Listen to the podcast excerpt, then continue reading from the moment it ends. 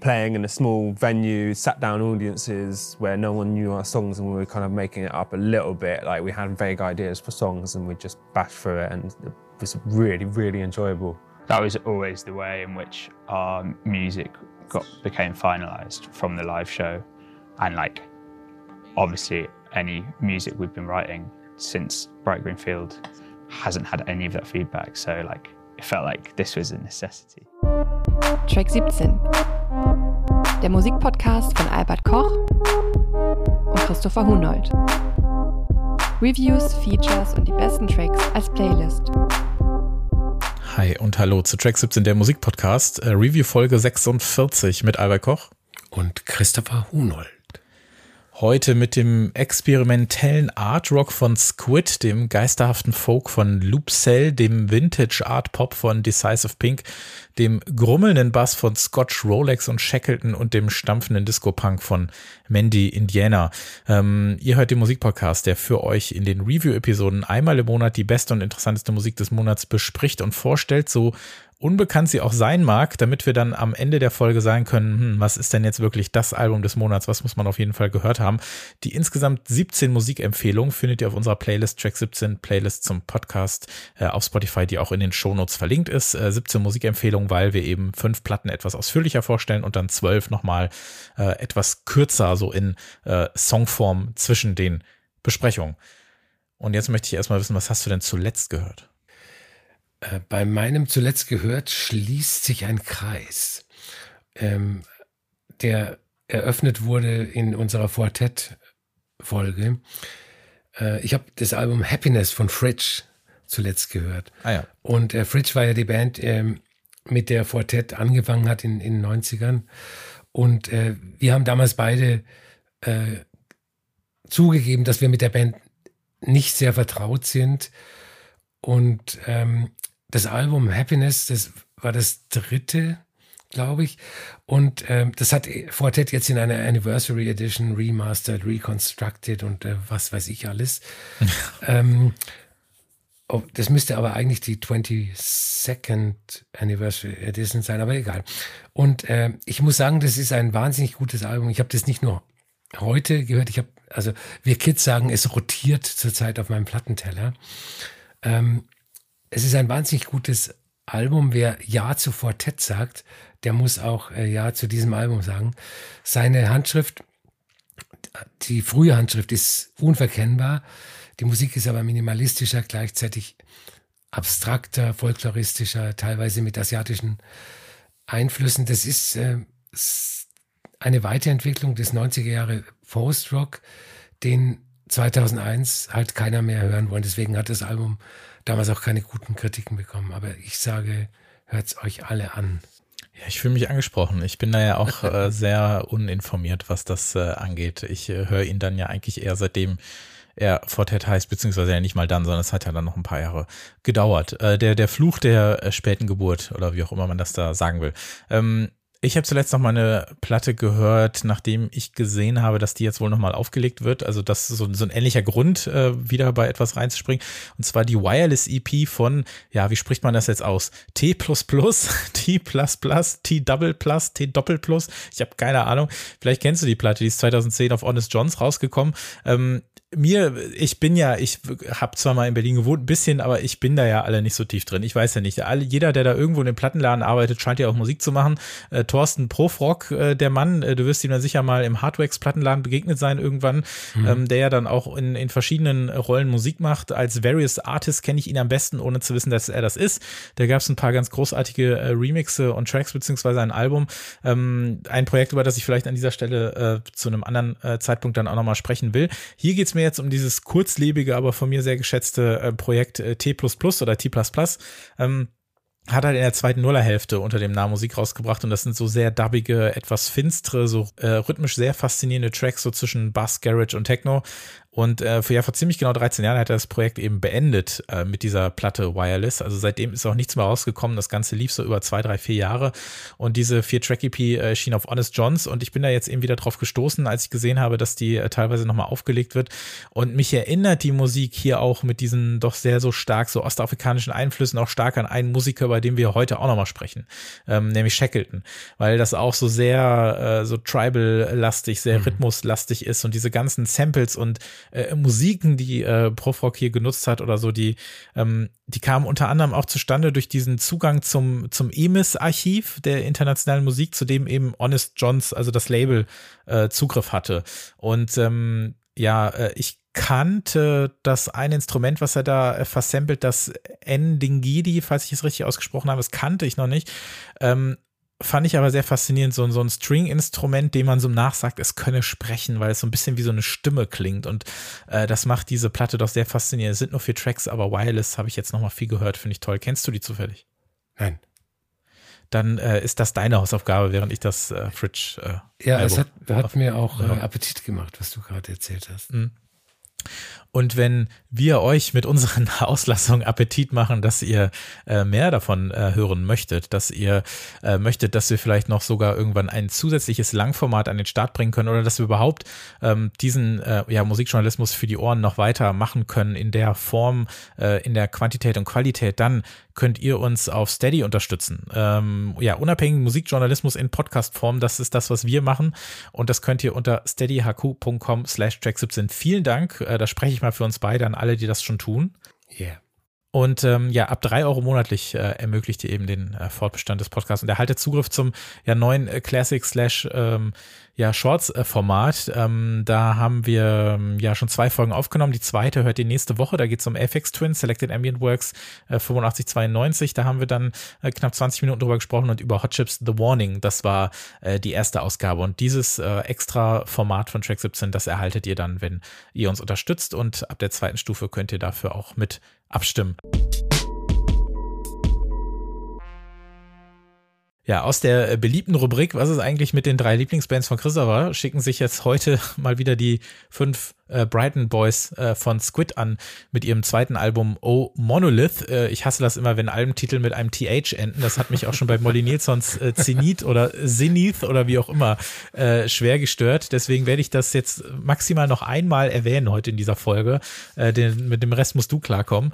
Ähm, aber ja, äh, Squid, eine fantastische Band, die wie gesagt in diesem Triumvirat mit Black Medium, Black Hunting Road schon seit einigen Jahren zumindest in, in meinem Herzen, Hintern und Gehirn für Furore sorgen. Es klingt irgendwie komisch, aber äh, es soll damit gesagt sein, dass ich sehr gerne zu ihnen tanze und einfach sehr gerne zuhöre und äh, mich sehr fasziniert, was sie mit dieser ja, spacigen Gitarren-Witness so alles anstellen, ähm, die sich bei ihnen jetzt umso mehr auf diesem zweiten Album Oh Monolith, da habe ich es nochmal gesagt, in so einen, ja, so Art Rock verwandelt, der äh, Krautrock, Dance Punk und sehr viel ja, Schweiß, aber auch irgendwie Raumschiffe mitbringt.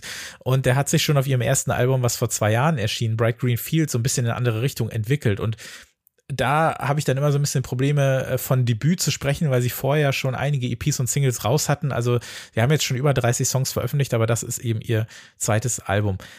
Und im Vergleich zum Vorgänger, da würde mich gleich interessieren, wie du das siehst, habe ich das Gefühl, das ist ein etwas dichteres Album äh, geworden. Es ist an manchen Stellen lauter, es ist proggiger, es ist an anderen hochgradig merkwürdig und aus der Zeit gefallen, finde ich. Also es könnte auch das abgefahrenste Album sein, was im Jahr 1573 veröffentlicht mhm. worden ist.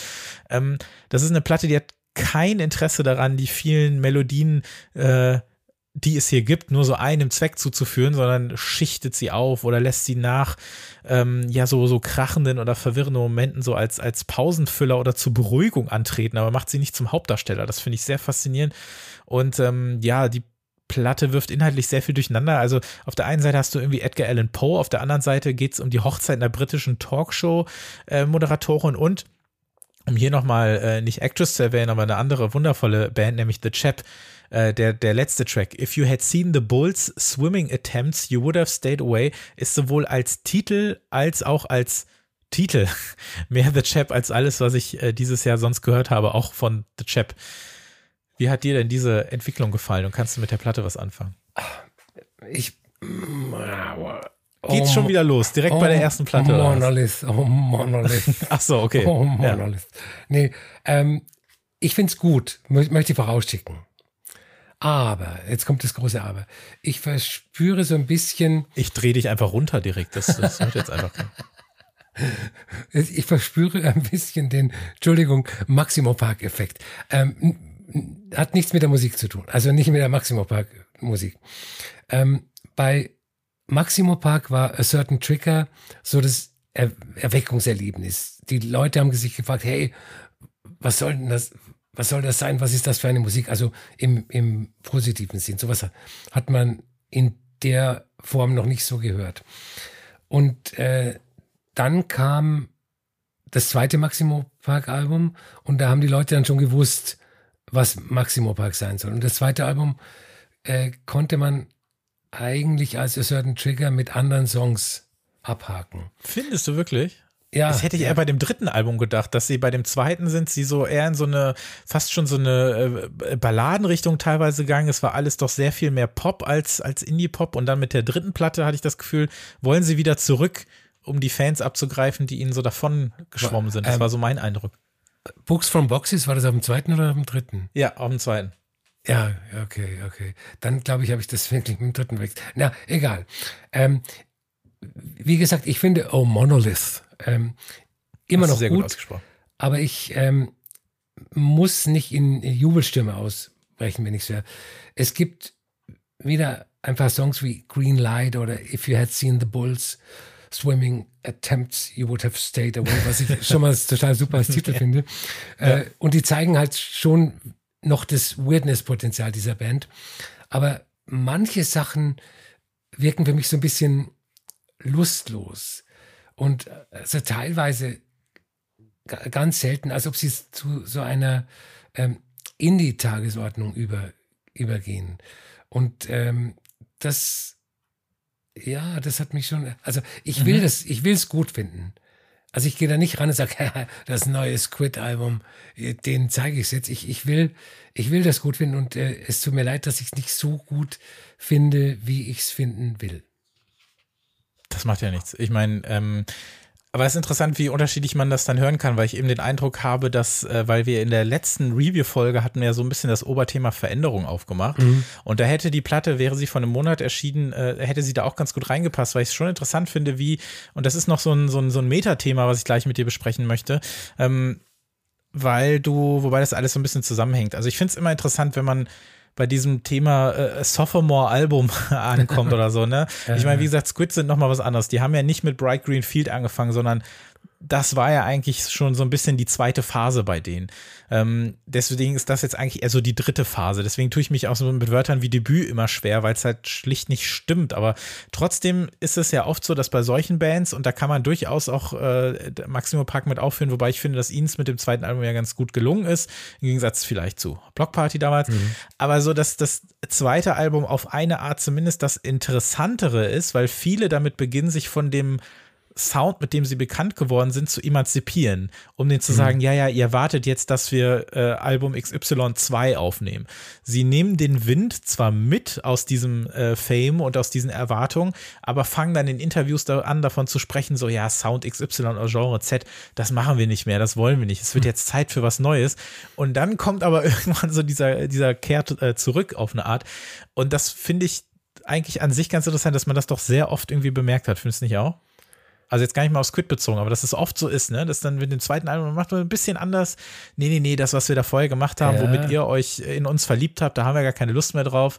Was seid ihr denn für Bauern? Na, vielleicht ist so ein es, bisschen. vielleicht, vielleicht ist es ja wirklich so, ähm, ähm, aus dem Grund, den du bei Maximo Park genannt hast, dass sie eine gewisse Vorstellung davon haben, hey, das zweite Album soll so und so klingen und dann äh, funktioniert es natürlich nicht ganz so gut wie das erste Album und dann denken die, okay, dann machen wir halt wieder das, was wir früher gemacht haben. Kann schon sein. Fände ich natürlich künstlerisch eine, äh, also vom künstlerischen Standpunkt aus eine eher fragwürdige Herangehensweise. Ja, Block Party war ja damals wirklich fast ein Extrembeispiel. Also das habe ich ja wirklich sehr ausführlich verfolgt und es wurde ja in jedem Interview vor Weekend in the City nur davon gesprochen, dass äh, man Silent Alarm nicht mehr hören kann und dass so solche Musik wollten wir nie machen und ja. jetzt kommt endlich das, wie wir wirklich sein wollen und so weiter und so fort. Und das ist schon, das ist schon viel Blabla. Ich kann es auf eine, auf eine künstlerische Art schon verstehen, aber auf eine andere Art eben auch nicht. Aber bei Squid finde ich es halt viel organischer so. Also ähm, der Sänger Olli ist ja zugleich ja auch Drummer, was ja immer so ein bisschen das Ding ist, was man bei Squid mit erwähnen muss. Und der hat ähm, mir ja in dem Interview vor zwei Jahren gesagt, dass er eigentlich nur vier Viertel spielen kann, um dann zu singen, beziehungsweise eher zu schreien, weil er das anders nicht hinkriegt. Und das ist jetzt so eine Änderung, die es ja gibt. Ne? Also das hat sich ja dann die äh, Struktur oder auch so äh, die, die Taktform hat sich ja oft geändert. Er schreit auch nicht mehr nur, er singt ja auch richtig. Und äh, das hat man gerade aus Songs so wie Undergrowth, finde ich, merkt man das total, was dann eben aber doch noch so diesen sehr spacigen Anbau bekommen hat mit seinen so kristallklaren äh, äh, Fairlight-Zins, diesen Bläsern und dann eben der Singstimme von Olli. Also es sind so Songs, die hat es vorher einfach nicht gegeben. Äh, finde ich, funktioniert ganz gut. Ähm, wobei ich tatsächlich aber auch sagen muss, dass ich erst vor dieser Platte stand und nicht so richtig reingekommen bin. Also im Sinne von, was wollt ihr eigentlich von mir? Mhm. Ich habe es nicht so richtig zu fassen gekriegt. Das war mir am Anfang ein bisschen zu viel, aber dann hat es eigentlich ganz gut geklappt. Ja, aber ich dachte mir, vielleicht geht mir alles ein bisschen zu schnell, wobei das ja gar nicht stimmt, weil wie gesagt, Squid machen seit äh, sechs, sieben Jahren Musik und haben in der Zeit sich schon ein paar Mal äh, ein bisschen äh, rumgedreht. Und ähm, hier wollte ich dieses äh, Metathema, was wir gerade schon ein bisschen hatten, einmal aufgreifen, weil bei ihnen ist es auch so, ähm, dass Squid eine Band ist, die das, was sie groß gemacht hat, eigentlich gerne sofort wieder wegschmeißt. Also die Songs, mit denen sie überhaupt erst so viele Fans bekommen haben, äh, mich inkludiert, ähm, und den Weg zu äh, so einem Label wie Warp ebneten. Das waren halt eben zum Beispiel diese alte Speedy Wonderground Single The Dial. Und der ist dann, der existiert praktisch nicht mehr, weil die dann nach einem Jahr schon gesagt haben, okay, weg damit. Ähm, auf Konzerten wird immer noch nach dem Song Houseplans gerufen. Der kam zwei Jahre vor dem ersten Album rauf. Äh, ist einer der erfolgreichsten Songs von ihnen überhaupt, wenn nicht der erfolgreichste. Haben sie gesagt, nee, spielen wir nie wieder. Haben einfach keine Lust drauf. Ähm, da würde mich deine Meinung interessieren. Also wie findest du sowas? Fehlt da so ein bisschen die Dankbarkeit? Will man da nicht den Fans eigentlich was geben? Oder ist es ein, die KünstlerInnen sollen sich auf jetzt oder morgen fokussieren? Darf man aus seinen Songs rauswachsen? Darf man sich so dagegen stellen? Oder ähm, findest du das völlig in Ordnung? Ich finde, also aus, sag mal, aus Konzertgängersicht finde ich es doof. Wenn ähm, Songs einer Band, die ich gut finde, nicht gespielt werden. Aber ich finde diese radikale Haltung eigentlich sehr gut. Also zu sagen, spielen wir nicht mehr. Ähm, es ist ja letztlich ihre Entscheidung. Also sie sind ja auch nicht ähm, da, um Fans zu pleasen. Also wahrscheinlich haben die die Einstellung, wir machen unsere Musik und äh, wem unsere Musik gefällt, der soll zu uns kommen. Und äh, wer zu uns kommt und Song XY hören will, den wir nicht spielen, der kann auch wieder gehen. Also das ist schon ziemlich radikal, aber von einem äh, künstlerischen Standpunkt aus ist es natürlich schon ein super Attitude. Ja, sie haben auch selber den offensichtlichen Vergleich selber mal von sich aus gezogen, nämlich Radiohead und Creep und gesagt, so ja. ja. machen die auch nicht mehr. Wobei sie da ja mittlerweile, sie spielen ihn ja wieder, aber haben dann selber gesagt, auch als wir diese Songs geschrieben haben und die so von ein paar Leuten performt haben, äh, hätten wir nicht darüber nach, also haben wir nicht daran gedacht, dass wir in fünf Jahren noch an diese Songs denken müssen, sondern das war eher mhm. so für den Moment. Ich ja. kann das schon auf eine Art verstehen, aber klar, es ist natürlich äh, ein bisschen äh, frustrierend, auch als ich sie zum ersten Mal live gesehen habe. Ähm, aber wie gesagt, dazu passt auch, dass sie als das letzte Album rauskam vor zwei Jahren, haben sie so eine so eine Zweittour neben der eigentlichen Tour gemacht. Die hieß Fieldworks und da haben sie die Songs, die jetzt auf dem Album sind, gespielt, aber auch mhm. nur die. Also stell dir vor, du gehst da zum Konzert, du kennst natürlich gar nichts, aber es wurde, ja, aber es wurde auch entsprechend angekündigt. Also ein bisschen wie bei Black Country New Road, als äh, sie ja alles über Bord geworfen haben, nachdem Isaac Wood ausgestiegen ist und so. Also es wurde schon kommuniziert, aber es ist dann natürlich krass, dass sie sagen, okay, das Album ist draußen, weg damit. Mhm. Äh, hier kommt direkt das nächste. Also es hat natürlich auch schon was, äh, was für sich. Wenn es dann so gut wird wie bei O Monolith, kann ich damit leben. Ich lasse das so drin. Naja.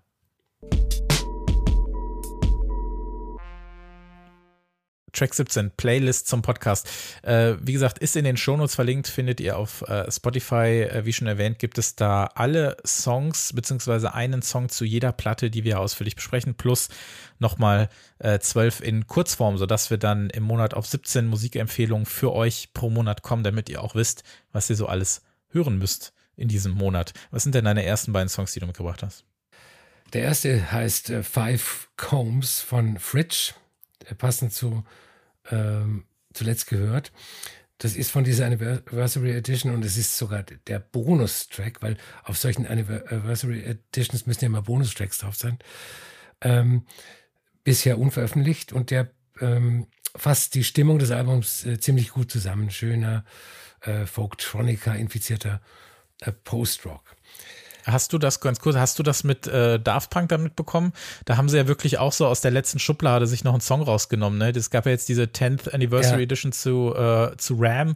Mit dem da hatten sie so eine, so eine ja, genau, eine Julian Casablancas Demo ja. rausgehauen. Der Song ist stinklangweilig. Ja, ja. Äh, da haben sie noch ein eigenes Video zu gemacht, nur um irgendwas zu haben, was man auf diese, auf diese Compilation beziehungsweise auf diese Anniversary Edition packen kann. Das fand ich, also da, man merkt das schon, ja. Die kramen da noch irgendeinen Kram aus, weil wenn es wirklich gut gewesen wäre, hätten sie es damals schon veröffentlicht. Genau, ja. Ähm, der zweite Song heißt, äh, wenn ich es richtig ausspreche, Alyosha und ist von Clark. Äh, Chris Clark hat äh, schon wieder ein neues Album draußen, der, der veröffentlicht ja sehr viel. Das heißt äh, Sass Dog. Und ähm, als ich da vor ein paar Monaten gehört habe, dass dieses Album äh, kommen soll, muss ich sagen, dass ich ein bisschen skeptisch war im Vorfeld. Äh, weil es hieß, äh, Clark singt jetzt und äh, das Album hat äh, Tom York äh, co-produziert und das kam mir so gimmickhaft vor. Hey, äh, ich lasse mein Album von Tom York produzieren, damit das irgendwie mehr Aufmerksamkeit bekommt. Und jetzt muss ich leider eingestehen, dass das Album doch ziemlich gut geworden ist. da gibt's Clark-Musik in allen Facetten, Tech, Techno, Ambient, Soundtrack-Musik. Äh, ein Feature von Annika, die hier auch sehr hoch äh, geschätzt wird. Und äh, dieser Song Alyosha, der fängt an wie ein aktueller Radiohead-Song. Clark singt auch original wie, wie Tom York. Dann gibt es äh, einen Chor wie bei Hot Chip 2006 äh, und im ähm, letzten äh, Drittel wird es dann so techno-transig. Ähm, Tom York singt aber später auf dem Album dann noch wirklich, und das ist nicht Chris Clark, aber die Stimmen sind äh, teilweise äh, zum Verwechseln ähnlich. Hm, den Eindruck hatte ich auch. Ich war auch ein bisschen skeptisch. Ich muss aber sagen, dass ich äh, vor, wann war das, vor elf Jahren, 2012, hatte er schon mal so ein leicht poppiges Album rausgebracht, auf dem er auch gesungen hat. Ähm, das fand ich gar nicht so schlecht, muss ich sagen. Aber da hat mir seine eigene Produktion ein bisschen besser gefallen. Äh, aber der Annika-Track ist echt schön, das stimmt wohl, ja. Ähm, der erste Track, den ich habe, äh, heißt Expectations und ist von der Musikerin äh, Halina. Das ist eine Produzentin aus Leeds. Mittlerweile äh, lebt sie in London, die so ein bisschen, ich glaube, man wenn man mit einem Vergleich ankommen muss, dann ist Tirsa, glaube ich, der beste. Also die so auf Tirsa wegen so kleine gebrochene R&B Pop Songs schreibt, so off Pop R&B Songs und äh, damit ins Herz äh, trifft in Mainz zumindest. Äh, The Game ist ein ganz gutes Album, aber so dieses äh, zaghaft zerbrechliche im Track Expectations, das hat mich sehr begeistert. Das ist ein wunderschönes Stück Musik und deshalb ist das auf der Playlist. Genauso wie der Song Nurse mit Ausrufezeichen von äh, der Band äh, Bar Italia. Ähm, die ist so ein bisschen rumgegangen in letzter Zeit. Die haben ja auch, ähm, wer den Landfan ist, äh, so wie wir, äh, der kann die schon kennen, denn äh, er hat sie auf seinem Label auch schon mal gefeatured. Da gab es eine, so, eine, so eine merkwürdige Mini-EP, wo die Songs alle nur so eine, anderthalb Minuten lang gingen, wo noch keiner wusste, wer das so ist. Ähm, sind dann aber mittlerweile sogar bei Matador gelandet und ähm, das ist so Lo-Fi, melodiöser Slacker-Pop so ein bisschen und ähm, ja, ja, passt wirklich äh, sehr gut zu Dean Blunt äh, als Referenz. Das ist so sehr, äh, so, so Bedroom-Gitarren, Indie, ein Song, der eigentlich größer sein könnte, wenn er will, weil das unglaublich catchy ist, aber eben wenn er wollte, denn auf seine Art passt das ganz genau, ist so ein bisschen äh, schief äh, neben der Spur und gefällt mir ganz gut. Das Album hätte auch in dieser äh, Folge landen können. Das ist auf jeden Fall auch eine Empfehlung. Äh, mein erstes Album hat den schönen Titel Öga for Öga und stammt von Lupsel. Ähm, wir reden ja manchmal nicht so äh, positiv über Spotify, aber in dem Zusammenhang muss ich Spotify ausdrücklich loben. Ich bin ja da oft eher kritisch. Ähm, die Musik von Loopsel hat mir der Spotify-Algorithmus in den Computer gespült und dafür möchte ich äh, herzlich Danke sagen. Ich habe das äh, Projekt noch nicht gekannt, habe dann kurz äh, rumgegoogelt. Äh, hinter Loopsel steckt die schwedische Musikerin Elin Engström, die in verschiedenen anderen Projekten mitmischt, unter anderem in äh, Monokultur, einem Duo, von dem ich zumindest schon mal gehört habe. Und äh, Öga for Öga ist das zweite Album und erscheint auf dem kleinen Label Mamas Mysteriska Jukebox. Auch den Namen finde ich sehr schön. Mhm. Und ähm, aus irgendeinem unerfindlichen Grund wird das Album äh, außerhalb von Schweden von DFA Records vertrieben, was ja dann für mich eigentlich auch äh, als Fanboy ein Grund wäre, das davon gewusst zu haben und es anzuhören. Äh, aber musikalisch passt es überhaupt nicht zum, zum äh, Labelprogramm von äh, DFA. Wenn ich das Album in einem Satz beschreiben müsste, würde ich sagen, nicht ganz so abstrakte Grouper Musik, also Pop, Folk, Ambient. Äh, und der Krupa-Vergleich liegt auch an der, der Produktion, die leicht verhallt und, und verwischt klingt. Also so wie der äh, Morgengrauen aus dem Nebel, Nebenzimmer äh, dringt die Musik rüber. Ähm, das Album hat eine ziemlich einheitliche Soundästhetik, ähm, die unter Umständen zu der Meinung verleiten könnte, dass jeder Song gleich klingt. Das ist aber nicht so. Was gleich klingt, ist die Atmosphäre. Die Songs selbst sind sehr unterschiedlich. Mal mit Gesang, instrumental, mal äh, sehr abstrakt, dann eher wieder konkret. Es sind eigentlich alle Gegensätze vorhanden. Ähm, der erste Track heißt Poison Tree und der klingt für mich wie das noch unfertige Demo eines Annika-Songs, gerade habe ich hier einen Namen genannt. Äh, der Titelsong Öga für Öga klingt wie ein dekonstruierter Outtake von den, von den frühen The Cure. Scummen heißt ein anderer Song, das ist ein, ein äh, wunderbarer Popsong, was aber nicht sofort auffällt, weil er eben auch aus diesem äh, Soundnebel aufsteigt. Ähm, dann gibt es einen Song, der heißt Tet wie Interfer und ähm, der wirkt für mich wie ein schwedischer Folksong, der fürs, für Orchester arrangiert worden ist. Aber leider ist das Orchester nicht zu den Aufnahmen erschienen. Ich, ich, kann, ich kann es nicht anders erklären. Ähm, es gibt dann auch noch so mehr so düstere Ambient-Sachen und, und äh, die auch wieder an, an, an Grouper erinnern und aber auch auf die Berliner Elektronikschule der, der 70er Jahre verweisen. Also das ist ähm, ein sehr vielseitiges Album. Für die äh, Playlist habe ich den ähm, aufs Skelett abgenagten Folksong Time Machine ausgewählt. Hast du sehr schön gesagt. Ist äh, Auge um Auge, ist das auch ein Motto, mit dem du so durchs Leben gehst? N überhaupt nicht. Und äh, Gott sei Dank ähm, ähm, geht Frau Engström mit diesem Motto auch nicht durchs Leben, weil ähm, sie erklärt das alles in, in den Liner Notes, wie der Titel zustande gekommen ist.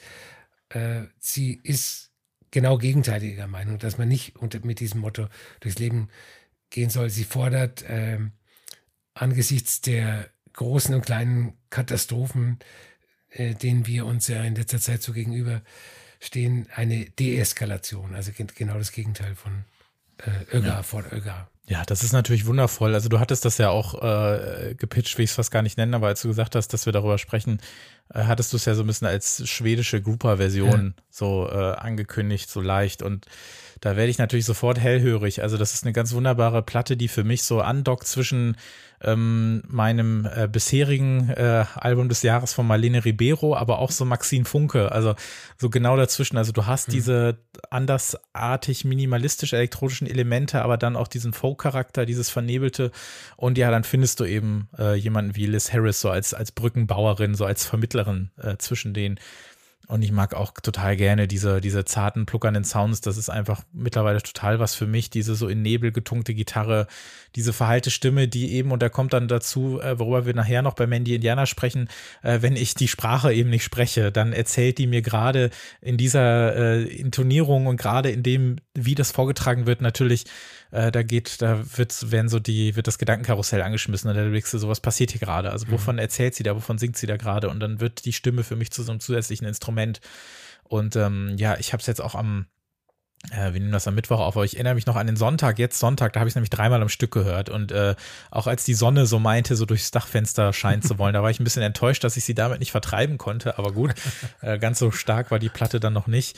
Ähm, ja, und äh, äh, Escammen, das ist für mich so auch so das große äh, Highlight äh, der Platte, so, so schön spooky, weil ich musste bei dem Track halt an das Cover der Platte denken, äh, worüber, was man sich auch äh, gerne, wenn ihr das gerade hört, äh, schaut mal auf die Playlist äh, und guckt euch das Cover an. Also ich finde, das ist ist gar nicht so weit weg von dem, wie, äh, wie die Musik dann eben klingt. Und so mein erster Gedanke war, ähm, ja, als würde deine liebste Jahr Jahrmarktsgeisterbahn plötzlich Gitarre spielen können, falls das Sinn ergibt, weil ich dann auch äh, so diese, diese merkwürdigen Schreie, die da, da plötzlich äh, auftauchen auf der Platte, äh, zwischendurch, die haben mich da völlig reingezogen, gerade als ich dann äh, Kopfhörer auf hatte und was sowieso so ein empfehlenswertes äh, eine empfehlenswerte Art ist, diese Musik zu hören. Also vielen Dank für den, für den Tipp. Ich weiß gar nicht, wann Sehr und gerne. ob ich darauf gekommen wäre. Also vielleicht irgendwann mal über DFA, aber irgendwie auch nicht. Ist eine der besten Platten des Jahres bislang, definitiv, ja.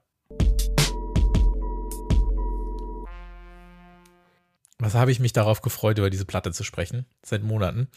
Ich mach's mal kurz. Also, äh, das hier ist das Album, das ich eigentlich von Kate NV erwartet hätte, ging es darum, den in Anführungszeichen logischen Nachfolger zu äh, Room for the Moon zu finden. Das äh, finde ich beste Album des Jahres 2020. So toll auch Wow ist, äh, über das wir vor drei Monaten hier gesprochen haben, nämlich ihr eigentliches Nachfolgealbum, Solo-Nachfolgealbum ähm, ist das hier für mich genau das, was ich, was ich brauche und genau das, was ich will.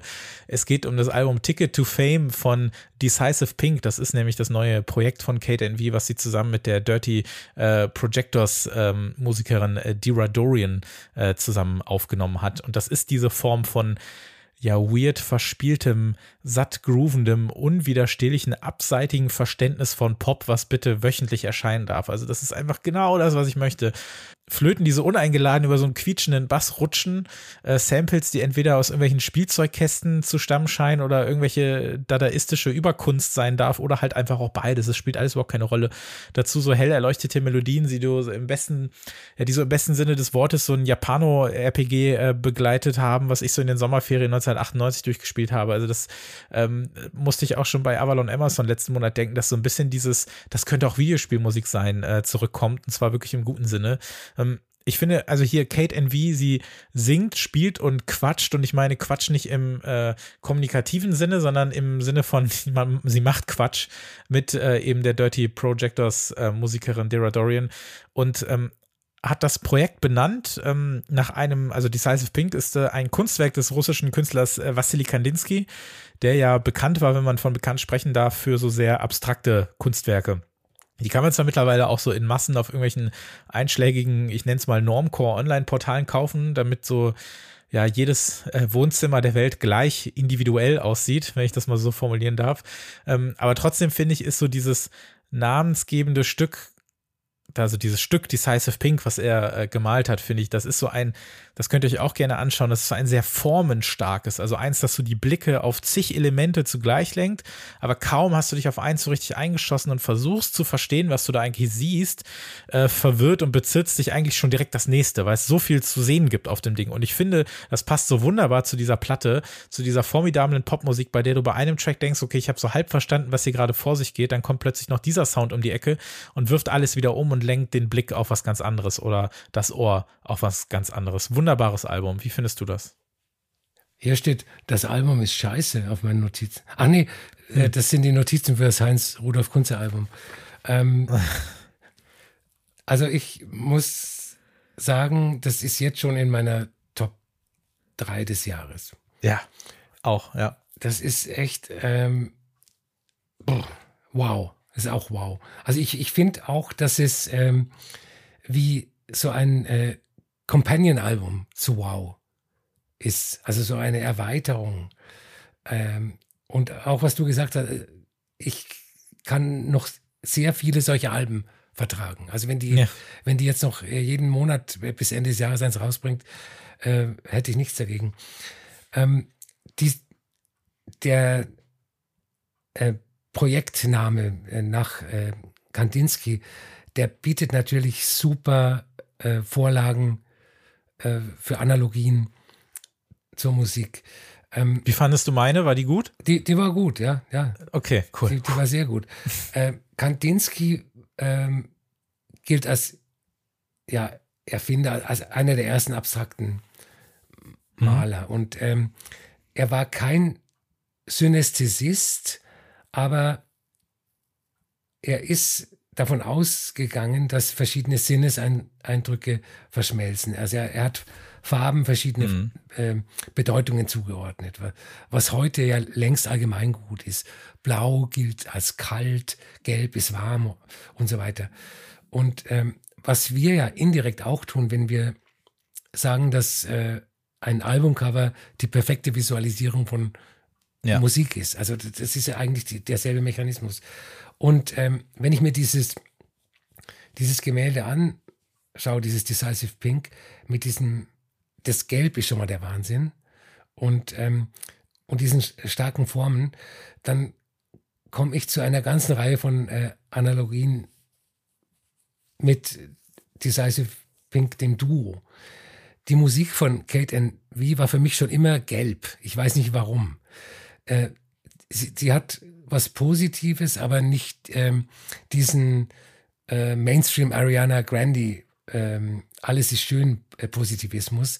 Und die, die verschiedenen Formen auf, auf dem Gemälde symbolisieren für mich die verschiedenen Formen, die die Musik annimmt. Also diese Verspieltheit, dieses Hüpfen und Springen von, von einem zum anderen, was du auch gerade gesagt hast, die, die seltsamen Wendungen. Und ähm, nicht zuletzt äh, zeigt das Album, dass sehr viel Humor in ähm, elektronischer Musik Total. stecken kann. Und was ja, elektronische Musik wird ja oft so ernsthaft betrieben. Das ist ja so, oh mein Gott, äh, das ist wie ein sakraler Akt in, in der Kirche. Und ähm, äh, die, die frühen Pioniere der, der elektronischen Musik aus den 60ern, so, die haben oft so Quatsch elektronische Musik gemacht.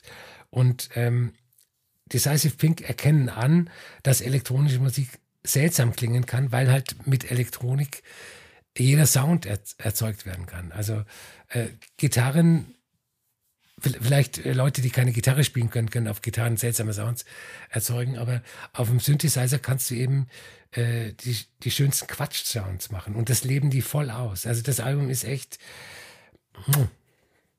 Ich meine, du hast auf dem Track Oh to Boy, äh, hören wir plötzlich Freude schöner Götterfunken. Was soll das? Also wo, kam, wo kam das denn plötzlich? Ich habe erst gesagt, hä, ist das das wirklich? Ja, es ist es wirklich.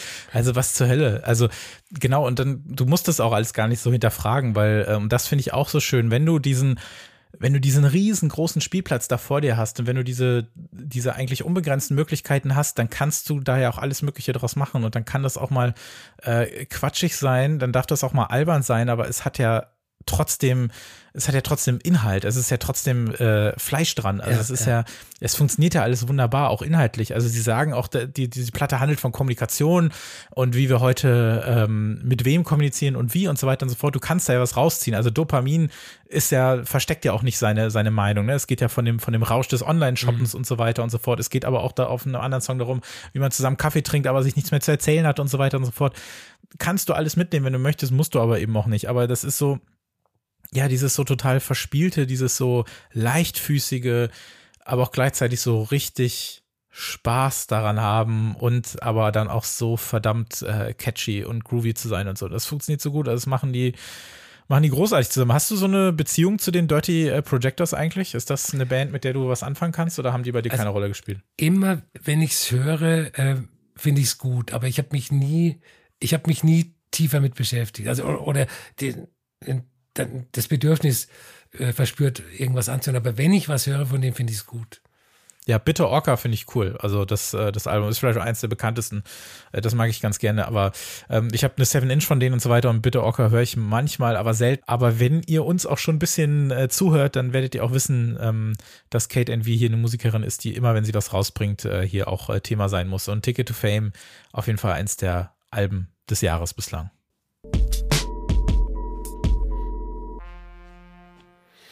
Auf der Playlist ist der schön betitelte Track Nie anhaltender Strom von Alvanoto.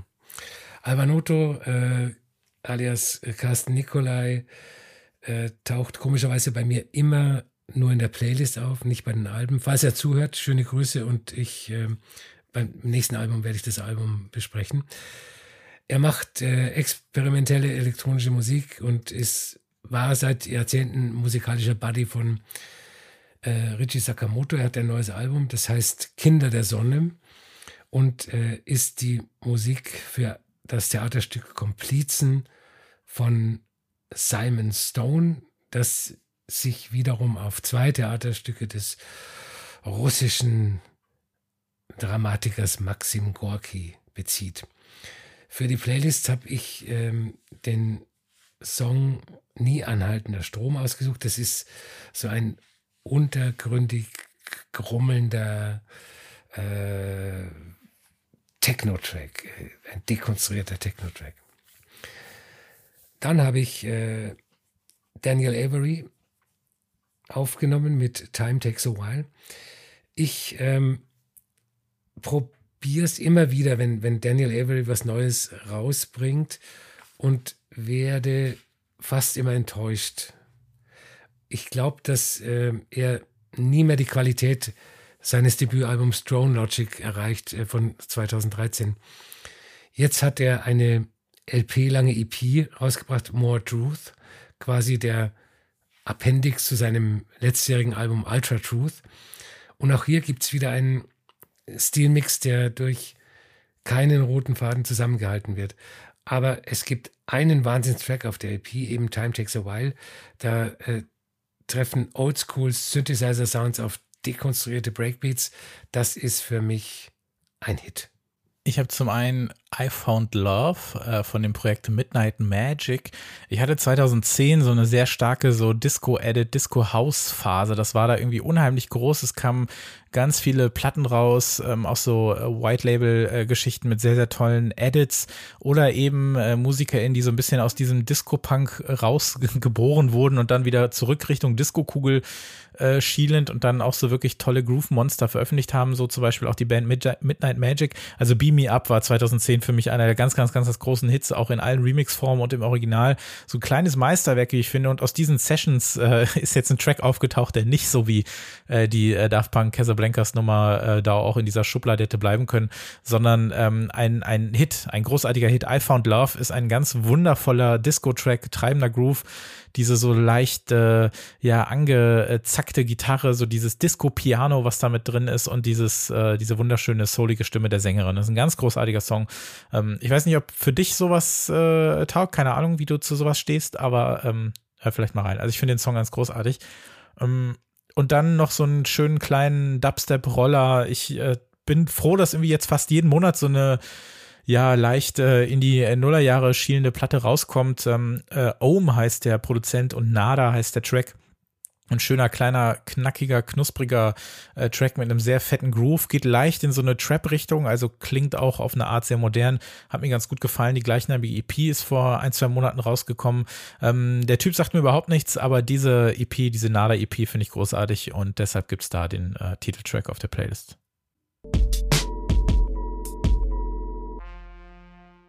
Ich bin Fanboy von äh, Sam Shackleton und deshalb kann ich an keinem Album vorbeigehen, das der veröffentlicht, äh, ohne meinen äh, Senf dazu zu geben.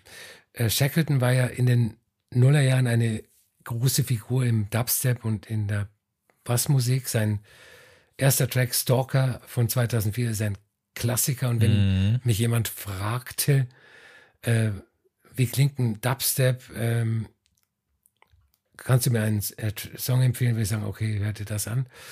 Ähm, Aber das Schöne an, an Shackleton, und da kommen wir wieder zum äh, Thema Veränderung, ist, dass er seit den 2010ern eine eher unberechenbare Musik macht, die alle möglichen experimentellen Exkurse mit einschließt. Äh, kosmische Psychedelia, Minimal Music, zeitgenössische Klassi klassische Musik.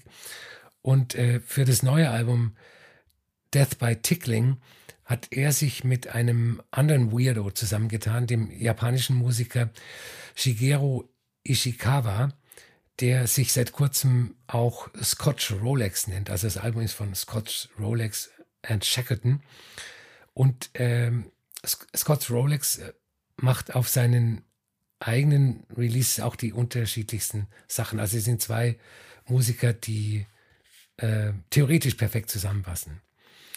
Ähm, das Album ist einerseits ein typisch atypisches Shackleton-Album mit ungewöhnlich instrumentierten und äh, konstruierten Freak-Out-Stücken, wo sich äh, Bassmusik, Synthesizer und Weltmusik treffen. Und äh, dazu ähm, gibt Scott Rolex komische Beats und äh, dunkle Soundeffekte. Und manchmal ist das alles auch so schön dubbig verhallt. Die Musik ist sehr perkussiv, das ist auch wieder, wieder Shackleton-Einfluss mit, mit äh, tribalistischem Drumming, ungeraden Rhythmen, Echo-Effekten wie aus einem äh, 30er Jahre Horrorfilm. Und es ist ja manchmal so, wenn äh, zwei KünstlerInnen, die aus unterschiedlichen Ecken eines Mikrogenres kommen und dann ein gemeinsames Album aufnehmen, entweder aneinander vorbeispielen oder einer über den anderen dominiert. Und auf dem Album ist es genau richtig ausgewogen. Da treffen zwei Weirdo-Musiker zusammen, die ein Album machen, das keiner von ihnen allein hätte machen können. Also das Ziel ist zu 100 Prozent erreicht. Ähm, auf dem Album sind zehn kürzere Tracks. Manchmal macht der äh, Shackleton auch 30 Minuten Tracks, die so zwischen vier und sieben Minuten lang sind.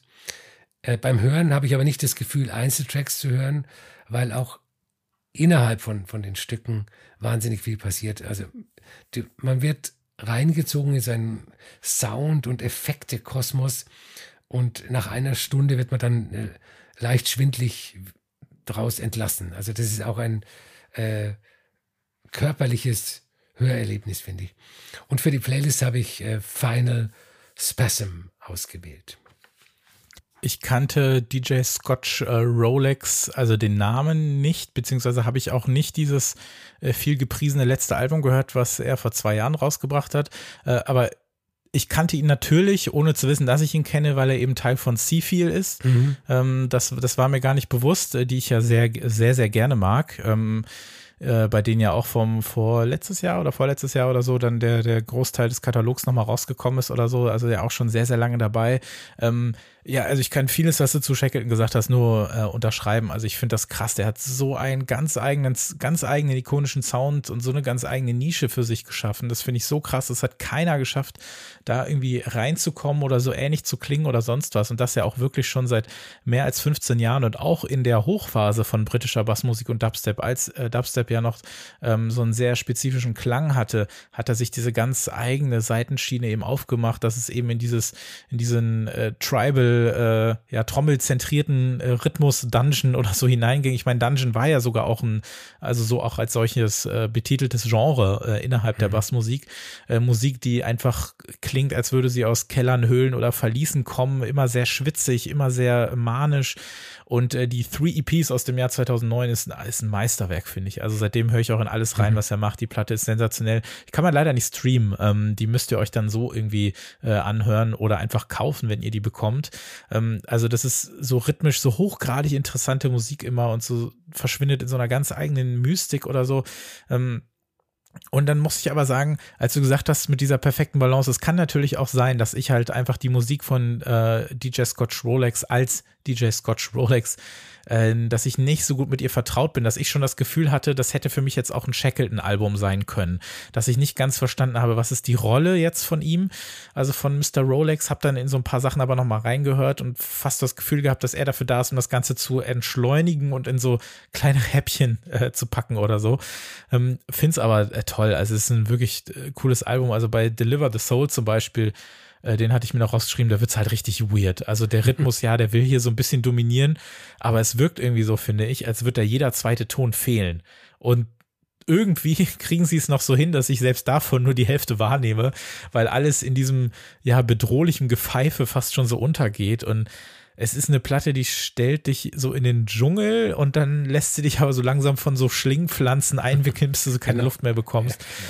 Äh, das, das, das macht mir immer einfach, das ist immer so ein geiles Gefühl, eine neue Shackleton-Platte zu hören. Und weil, was ich so faszinierend finde, ist, weil er eben so einen ganz eigenen, ikonischen, singulären Sound hat, finde ich es wiederum so cool, dass er gerade in den letzten zehn Jahren so viele ähm, ja so Zusammenarbeiten gesucht hat. Mhm, also eigentlich genau. gar nicht so viel Solomusik rausbringen. Ne? Wir hatten ja in der allerersten Folge haben wir über die Zusammenarbeit mit Annika gesprochen. Mhm wo es diese richtig langen Tracks gab. Es gab vor zehn Jahren äh, ein ganz tolles Album, was er zusammen mit äh, auch einem äh, Dubstep-Pionier Pinch gemacht hat, mhm.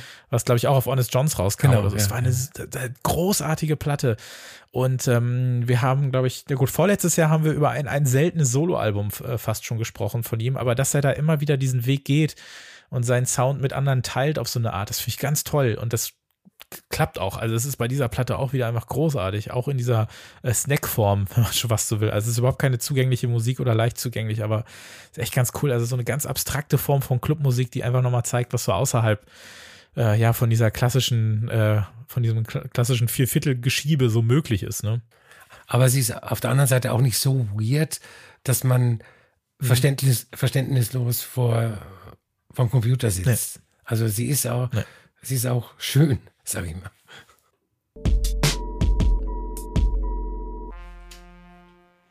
Es ist hier natürlich kein Filmpodcast, aber ich habe vor kurzem einen Film gesehen. Der heißt äh, Shiva Baby. Ich weiß nicht, ob du was von dem gehört hast. Der ist so ein paar Jahre alt. Nein.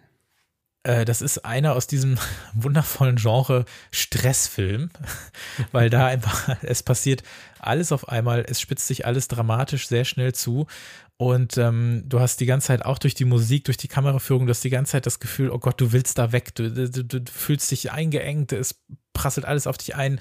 Äh, in drei Sekunden passiert genug äh, Zeug für 30 Sekunden und so weiter und so fort. Und du kriegst das irgendwie alles nicht so ganz äh, geregelt. Ich persönlich stehe mittlerweile total auf diese Art von Film und äh, mag das ganz gerne. Und ich habe das Gefühl, dass mir das dabei geholfen hat, dass ich gerade auch so eine Toleranz äh, wieder stärker entwickle für Musik, die durchaus auch ein bisschen stressig sein kann. Und das ist meine Überleitung zu I've Seen a Way, das von dem Debütalbum von äh, Mandy Indiana. Ähm, ein Quartett aus Manchester, das eben vor knapp einem Monat sein Debütalbum äh, veröffentlicht hat. Und ich habe vor ein, zwei Monaten noch mal einen Song mitgebracht und in diesem Playlist-Part auch davon gesprochen habe, dass ich ein bisschen Angst vor der Platte habe, weil es eben noch einen zweiten Song gibt, den ich bis dahin gehört habe, der mich sehr gestresst hat. Aber ich muss jetzt am Ende sagen, nachdem die Platte draußen ist und ich die ein paar Wochen äh, schon äh, habe hören äh, können, ähm, dass die Angst unbegründet ist und dass ich eigentlich gerade richtig empfänglich bin dafür. Also dass diese diese Wucht der Musik mich auf äh, ja, auf eine, auf eine gute Art erschlägt. Also, dass dieses vertrackte, chaotische mit diesem noisy, stampfenden, ja, Indie-Rave der späten Nuller Jahre eigentlich ganz gut äh, zusammenkommt. Aber bevor ich noch ein bisschen tiefer ins Detail gehen will, äh, möchte ich erstmal fragen, wie dir das gefallen hat. Sehr gut. Mir, ähm, ich mag Alben, bei denen der erste Track, der immer so als ähm, Leitmotiv fürs Album gilt, ja, Pustekuchen. komplett in die Irre führt. Das mag ich sehr. Und das erinnert mich daran, dass ich vor Jahrzehnten mal einen Kollegen gehabt habe, der äh, gemeint hat, er hört sich immer nur die ersten drei Lieder eines Albums an. Und wenn die nicht gut sind, dann ist der Rest auch nicht gut. Also das ist äh, eine fragwürdige Herangehensweise. Aber wenn du von diesem Album nur die ersten drei Songs gehört hättest, dann hättest du eine ganze Menge verfasst. Ja, total. Genau, weil du hast es angesprochen. Also äh, Love Theme in Klammern 4K VHS. Also die, die Platte beginnt ja eigentlich so, als wäre es so Score-Musik für so einen früh 80er Science-Fiction-Film. Ne? Ja, ja. Als wäre das aber irgendwie so eine für YouTube so restaurierte Version von irgendeinem unveröffentlichten Soundtrack. Aber dann klettert halt diese Platte aus diesem Keyboard raus auf einen Berg und von da aus äh, fängt es dann an loszutrommeln. Äh, es bewirft dich mit Sirenen, äh, Trommeln, diesem äh, zickigen französischen Gesang äh, der, der, der, der Frontfrau und Sängerin und dieser doch ähm, ja, Chaosmusik, die diese Gitarren so heraufbeschwören. Aber ich finde das so unwiderstehlich auf eine Art. Also spätestens eben mit diesem Hit äh, Pinking Shears, den ich äh, vor ein paar Monaten schon auf die Platte gepackt habe, geht's dann erst richtig los und dann wächst die Platte zu so einem, ja, Warehouse-Rave an oder so, ne? Diese stampfenden Drums, diese Laser-Synths, dieser verzerrte Gesang, den man dann aber auch manchmal als äh, Geschrei betiteln darf, ohne dass äh, die Dame am Mikrofon, glaube ich, sauer äh, auf uns wäre, wenn wir das so sagen. Also so eine Art Industrial New Rave, so ein bisschen, der so ähm, mich manchmal an einen Musiker erinnert hat, den wir hier, glaube ich, schon lange nicht mehr erwähnt haben, aber der hat mich so ein bisschen an so die Indie-Version von, von Wessel erinnert, der ja auch teilweise so sehr so, so industrial, aber so drumlastige äh, Hausmusik gemacht hat. Und das hat mich da teilweise dran erinnert. Ähm, und ich fand's, ich fand das richtig cool. Also ich habe auch das Gefühl, es gibt gerade nicht so viel, was so klingt. Oder hast du das Gefühl, wir werden echt bombardiert mit dieser Art von Musik? Nee, nee. Also äh, das ist schon ja gut, wir, wir besprechen ja die unterschiedlichste Musik, aber ich sehe jetzt keinen äh, Man Indiana äh, unter Indie-Strom. Ja. Ähm, was ich noch sagen wollte, ich, ich finde es oft äh, problematisch, wenn äh, Plattenrezensionen sich an den Songs entlanghangeln. Also wenn dann drin steht, ah, das erste Lied klingt so, das zweite so, das dritte so. Äh, wenn du diese, äh, dieses Album besprechen müsstest, dann könntest du wirklich ähm, jeden einzelnen Song, also Track by Track besprechen, weil halt jeder äh, Song anders ist. Vom Berghain Techno bis zum Industrial und äh, äh, was weiß ich alles. Also das ist schon ein schönes Hörerlebnis. Ich wollte dich mal fragen, wie das für dich so ist, wenn du, ich weiß gar nicht, wie gut dein Französisch ist. Ähm, in dem Fall meins ist äh, hochgradig schlecht, ich verstehe kein Wort. Ähm, wie das für dich ist, wenn du dann Gesang äh, hörst in einer Sprache, die du nicht sprichst oder nicht gut verstehst. Äh, wie wirkt das dann auf dich? Wirkt das dann für dich eher wie so ein zusätzliches Instrument oder ähm, hörst du dann gar nicht auf die Stimme und äh, achtest da gar nicht drauf? Das ist eine sehr gute Frage. Ich habe, ähm, es hat sich geändert. Also der Zugang zu, äh, also erstmal, ich, ich war einmal in Paris für ein Interview und ich, ich bin mit äh, Bonjour, Merci und Au revoir ziemlich gut durchgekommen. Aber ich, äh, da hört es dann eigentlich, eigentlich schon auf. Und ähm, ich, ich konnte vor Jahren, also äh, Serge Gainsbourg zum Beispiel, diesen äh, legendären französischen äh, Chansonsänger. Ich konnte die Musik nicht hören, weil ich die Sprache nicht verstanden habe. Und ähm, mittlerweile höre ich sehr viele Musik in äh, Sprachen, die ich nicht verstehe. Und ähm, ich höre dann die Stimme aber auch nicht als Instrument. Ich glaube, dass ich dann unterbewusst ähm, erahne, von was gesungen wird. Also manchmal, manchmal äh, muss man die Sprache gar nicht verstehen um zu wissen, welche Stimmung der Sänger ausdrücken will oder über was er singt. Also es stellt mittlerweile überhaupt kein Problem mehr für mich dar. Äh, bestes Beispiel für mich persönlich äh, Pierre Barou, weil ich ja. höre nicht so viel französische Musik, aber ich muss äh, immer an diese Platte denken, einfach weil sie auch so toll ist. Aber wenn du einfach, du siehst das Plattencover, du kennst so ein bisschen die Geschichte, du weißt, was er für Musik macht, du hörst die äh, Instrumentierung, du hörst, wie er singt, du fühlst so ein bisschen, worum es da geht. Genau. Also das genau. kann mir keiner erzählen, dass also das hätte mich jetzt auch schockiert, wenn er plötzlich von irgendwelchen Kartonagenfabriken in Luxemburg gesungen hätte oder so, sondern es wird wahrscheinlich in irgendeiner Form um Liebe und Zigaretten gehen. Ja, ja. Also so so ein bisschen in der Art.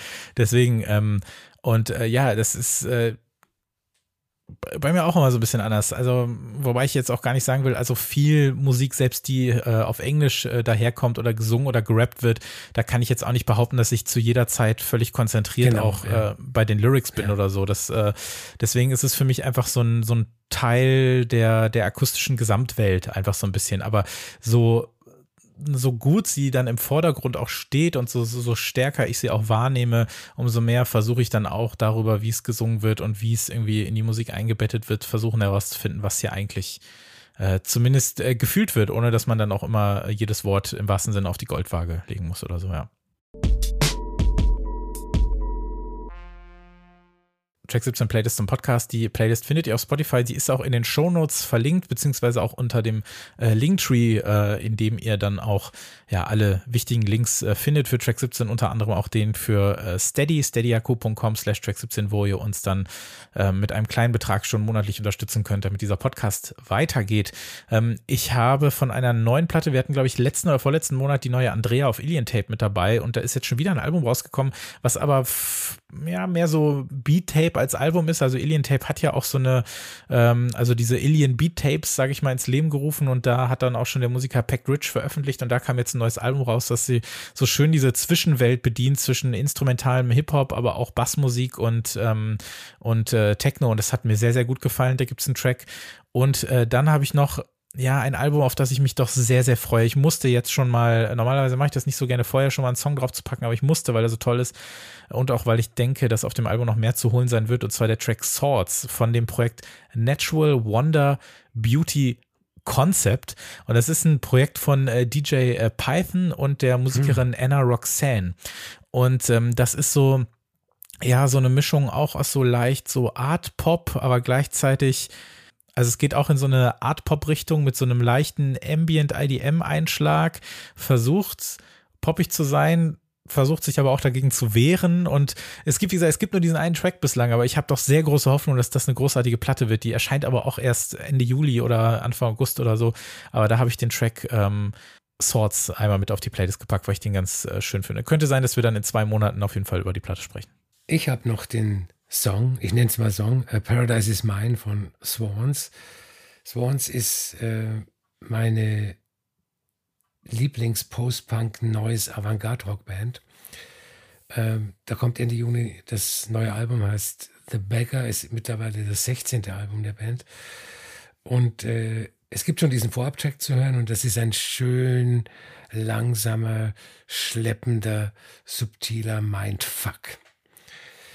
Ähm, dann habe ich noch einen Track von Arthur Russell, dem legendären Arthur Russell, Very Reason heißt der. Arthur Russell hat ja zu Lebzeiten nur ein Album veröffentlicht. Mittlerweile gibt es, glaube ich, zwölf oder, oder 13 von ihm. Und Ende Juni kommt wieder ein neues Album mit unveröffentlichten Songs. Äh, Picture of Bunny Rabbit heißt es. Und äh, Russell ist ja bekannt als Alleskönner der Avantgarde, Disco, moderne Klassik, whatever, ähm, nebeneinander gespielt hat, aber auch irgendwie, irgendwie vermischt hat. Und äh, das Album ist äh, um 1985, 86 aufgenommen, stammt also aus der Zeit, als äh, sein einziges Album veröffentlicht wurde, World of Echo.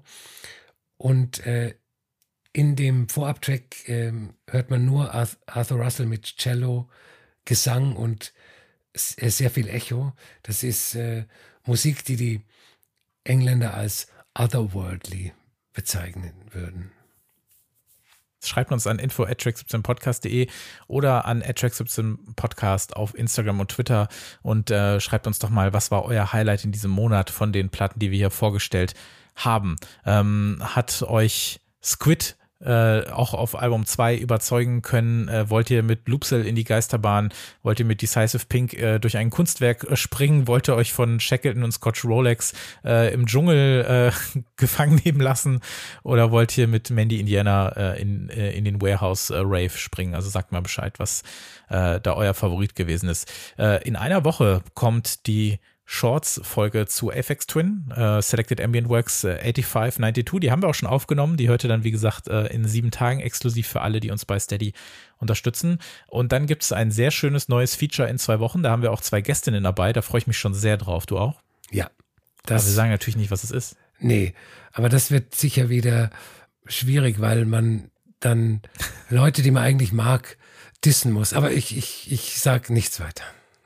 Vielleicht könnt ihr auch schon erahnen, worum es geht. Es ist auf jeden Fall der, äh, die, die zweite äh, Folge zu diesem Thema, wenn man das mal so möchte. Egal, das hört ihr dann in zwei Wochen beim nächsten Feature und in vier Wochen äh, gibt es dann die 47 mit äh, den nächsten äh, besten Platten aus diesem Jahr. Dankeschön, Albert. Sehr gerne. Dankeschön fürs Zuhören. Dankeschön fürs Unterstützen auf Steady auf jeden Fall und dann bis zum nächsten Mal. Tschüss. Tschüss.